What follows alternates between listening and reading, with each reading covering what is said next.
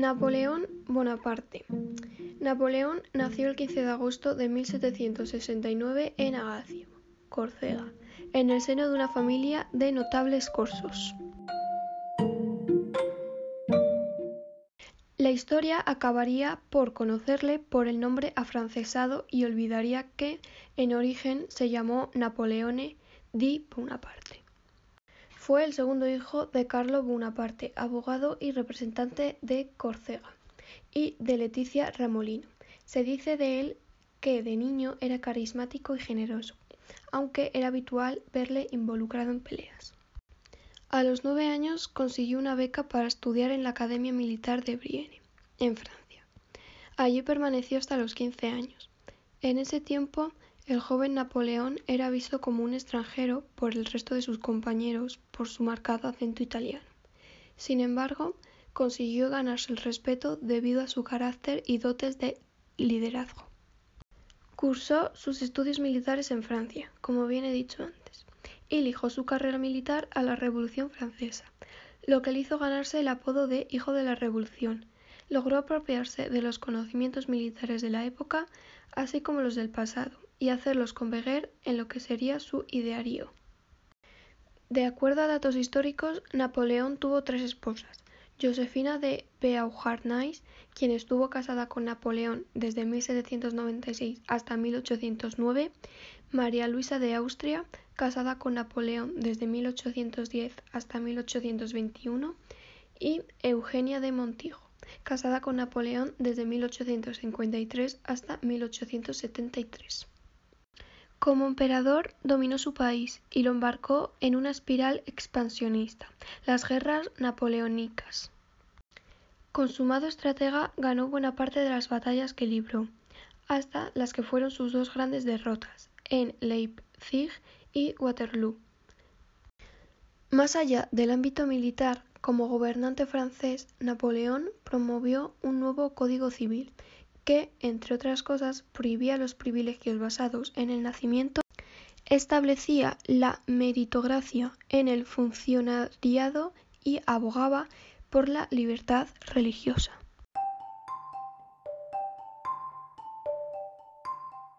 Golpe de Estado de 1799. El día 9 de noviembre de 1799, Napoleón Bonaparte, retornado desde la campaña de Egipto y aprovechando la debilidad política del directorio ejecutivo gobernante en Francia, dio un sorprendente golpe de Estado contando con el apoyo popular y del ejército junto a algunos ideólogos de la revolución como Sieyes. Finalmente, Napoleón Bonaparte fue nombrado primer cónsul de Francia.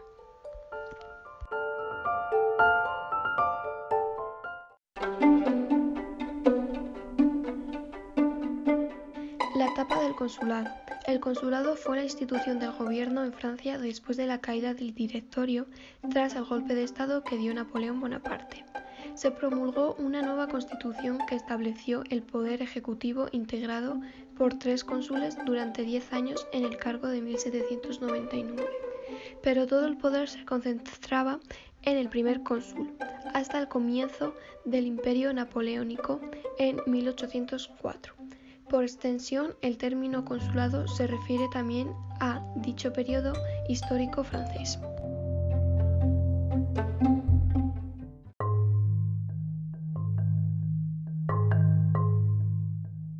La Constitución de 1800 fue una constitución aprobada en Francia el 24 de diciembre de 1799 que estableció una forma de gobierno conocida como consulado.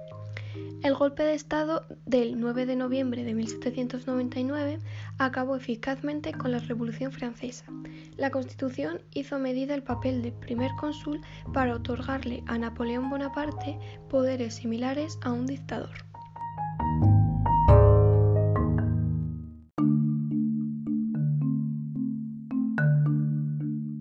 Reformas. Las primeras reformas de Napoleón fueron establecer un sistema de gobierno centralista, pacificar la sociedad francesa que permitió el ingreso de las personas que habían abandonado el país, estabilizar los impuestos y creó el Banco de Francia y el Código de Comercio.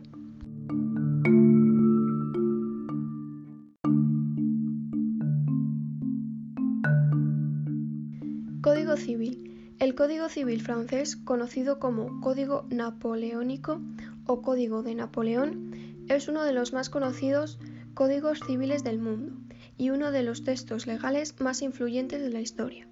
Denominación oficial que en 1807 se dio hasta entonces llamado Código Civil de los franceses, aprobado por la ley del 21 de marzo de 1804 y todavía en vigor, aunque con numerosas e importantes reformas.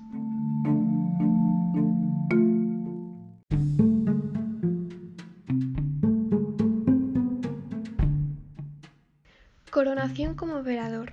Napoleón es coronado emperador en presencia del Papa Pío VII. Toda la representación es una escenificación destinada a crear una épica imperial y grandiosa. La pomposa ceremonia tiene lugar en la Catedral de Notre-Dame de París. Como emperador de los franceses, Bonaparte centralizará todo el poder en sus manos y establecerá un nuevo orden social basado en la defensa del orden y la propiedad.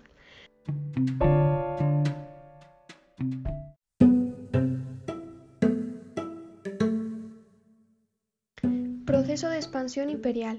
El imperialismo napoleónico, basado en los ideales de la Revolución Francesa, se extendió a raíz de las primeras victorias en la campaña italiana, que se desarrolló entre 1796 y 1799. Se autoproclamó cónsul vitalicio y en 1804 se convirtió en el emperador de los franceses.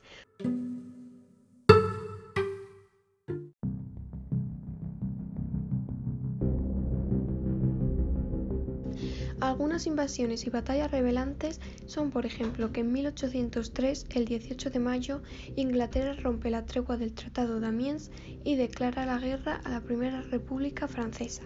Luego, en 1804, también el 18 de mayo, Napoleón es proclamado emperador de los franceses por el Senado. En 1806, el 30 de marzo, José Bonaparte es nombrado rey de Nápoles. En 1808, el 20 de abril, Fernando VII es apresado en Bayona por Napoleón. Luego, en 1812, el 14 de diciembre, se pone fin a la campaña napoleónica en Rusia con una derrota francesa, siendo expulsados del territorio que habían ocupado. Y en 1815, el 20 de junio, se hace el Tratado de País. Dos días después, el 22 de junio, Napoleón abdica y es exiliado a la isla de la Santa Elena.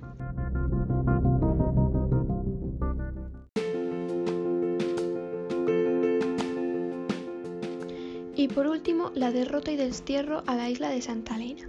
Napoleón Bonaparte nació en la isla de Córcega, en pleno mar Mediterráneo, y murió el 5 de mayo de 1821 en la retirada isla de Santa Elena en mitad del Océano Atlántico, donde fue desterrado por los británicos tras derrotarle en la batalla de Waterloo, en Bélgica el 18 de junio de 1815.